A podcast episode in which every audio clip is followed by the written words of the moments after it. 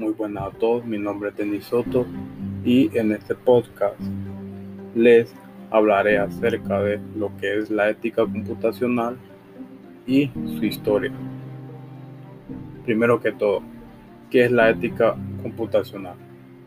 La ética computacional es una parte de la filosofía práctica centrada en cómo los profesionales informáticos deberían tomar decisiones con respecto a la conducta profesional y social. El concepto de ética computacional se originó en la década de los 40 con el profesor del MIT Norbert Wiener, matemático americano y filósofo, mientras trabajaba en la artillería antiaérea durante la Segunda Guerra Mundial.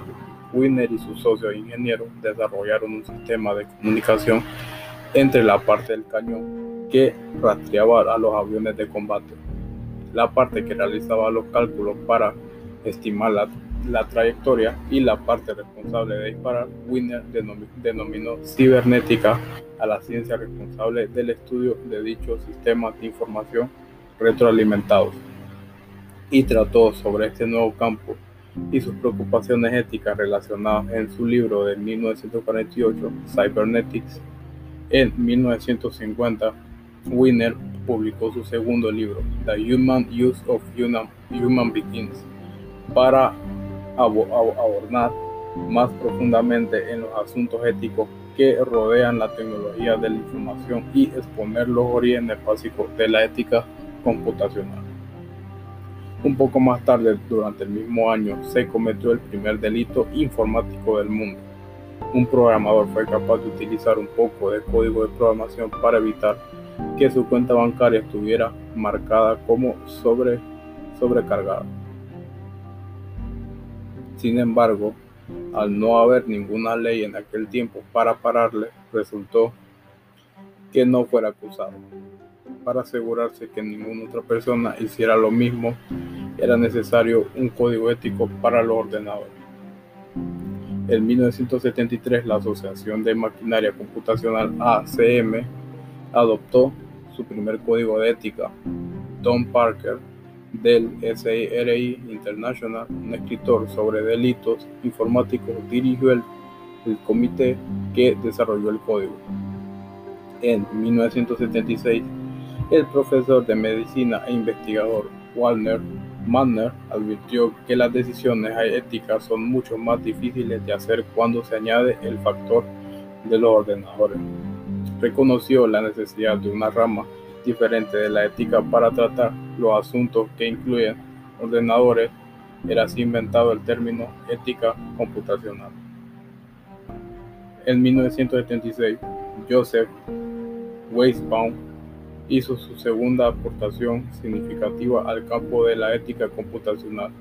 Publicó el libro titulado Computer Power and Human Reason, el cual trataba de, de sobre cómo la inteligencia artificial en busca para el mundo, aunque nunca se debería permitir que tome las decisiones más importantes, ya que no tiene cualidades humanas como la capacidad de juicio con diferencia la puntualización más importante que hace en el libro es la distinción entre elegir y decidir. Argumenta que decidir es una actividad computacional mientras que elegir no, y por ello la capacidad de hacer elecciones es lo que nos hace humanos. En un momento posterior, en el mismo año, A.B. Moschwitz, profesor de informática de la Universidad de Nueva York, publicó el artículo titulado On Approach to the Story of Social Issues in Computing.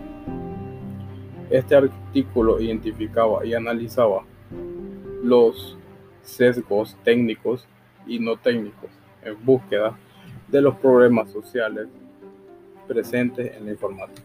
Durante 1978, la Ley de Derecho a la Privacidad Bancaria fue aprobada por el Congreso de Estados Unidos imitando drásticamente la capacidad del gobierno para integrar en sus registros bancarios. Durante el mismo año, Terrell Warren Bingham, profesor de filosofía en la Universidad Estatal del Sur de Connecticut, así como director del Centro de Investigación en Informática y Sociedad, desarrolló el primer plan de estudio para un recurso universitario en ética computacional. Binum era también editor en la revista Metaphilosophy. En 1983, la revista contenía un concurso de, de ensayos sobre el tema de ética computacional y publicó los ensayos ganadores en su edición especial Superventa de 1985, Computers and Ethics.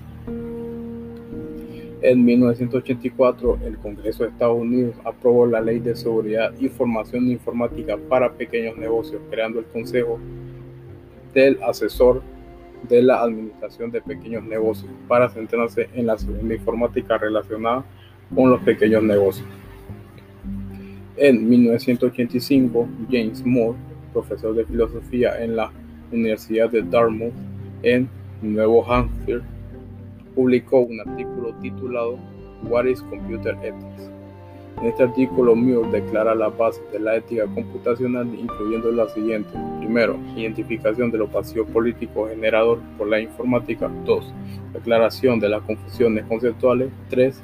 Formulación de políticas para el uso de tecnología computacional. Y 4. Justificación ética de tales políticas.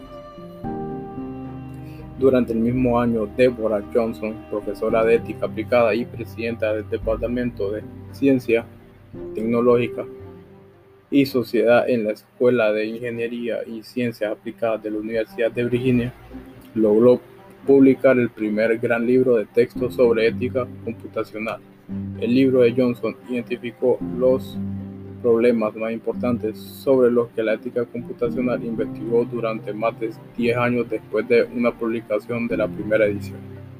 En 1988, de Robert Hoffman, un bibliotecario de la Universidad Estatal de St. Cruz, surgió la idea de infoético, término que fue utilizado para describir el almacenamiento, la producción, el acceso y la difusión de la información. Casi al mismo tiempo, de la comparación por ordenador y protección de la privacidad fue aprobada que restringió los problemas para la identificación de deudores al gobierno de Estados Unidos.